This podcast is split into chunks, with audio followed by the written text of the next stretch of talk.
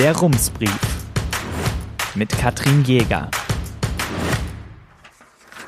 Münster, 1. September 2020. Guten Tag. Ich bin ein bisschen nervös.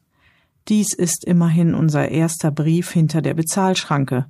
Ein seltsames Wort ist das, Bezahlschranke. Vielleicht klingt Paywall besser? Egal. Heute fühlt sich alles irgendwie neu an, ungewohnt. Umso schöner, dass Sie da sind.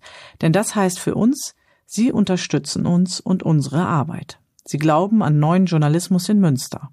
Ich denke, heute Abend werden wir von Rums ein Glas Sekt auf Sie trinken.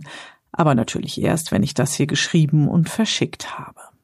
Deshalb geht es jetzt direkt los. Leider mit schlechten Nachrichten vom Prinzipalmarkt. Niklas Liebetrau ist Nachwuchsjournalist der Reportageschule Reutlingen. Bei seinen Recherchen zum Thema Einzelhandel in der Innenstadt fand er heraus, welche wirtschaftlichen Auswirkungen die Corona-Krise schon jetzt auf Münsters Kaufleute hat. Mindestens sechs Geschäfte am Prinzipalmarkt stehen demnach vor dem Aus. Noch in diesem Jahr, so die düstere Prognose, werden sie schließen.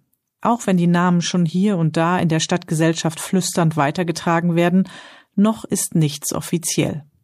Auch Bernadette Spinnen, Leiterin von Münster Marketing, wollte dem Reporter die Namen nicht bestätigen, die auf seiner Liste stehen. Doch die Zahl von sechs bis sieben Schließungen sei realistisch, sagt sie immerhin. Und Linus Weistrop, Geschäftsführer der Initiative Starke Innenstadt, vermutet, dass es noch mehr Läden erwischen wird. Wohlgemerkt zusätzlich zu den Geschäften, die schon jetzt die Segel gestrichen haben und zu den Läden, die es in den anderen Straßen der Fußgängerzone und darüber hinaus erwischen wird.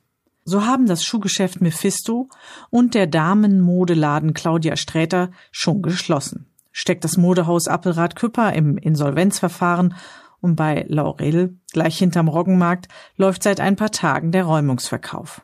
Außerdem heißt es in den westfälischen Nachrichten, dass auch Esprit in der Stubengasse bald schließen wird.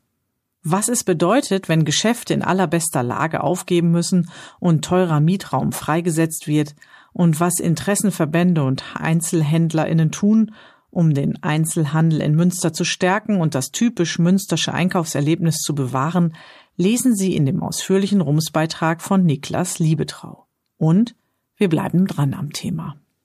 Herzliche Grüße, Ihre Katrin Jäger. Der Rumsbrief. Was in Münster wichtig ist und bleibt. Jetzt abonnieren auf rums.ms.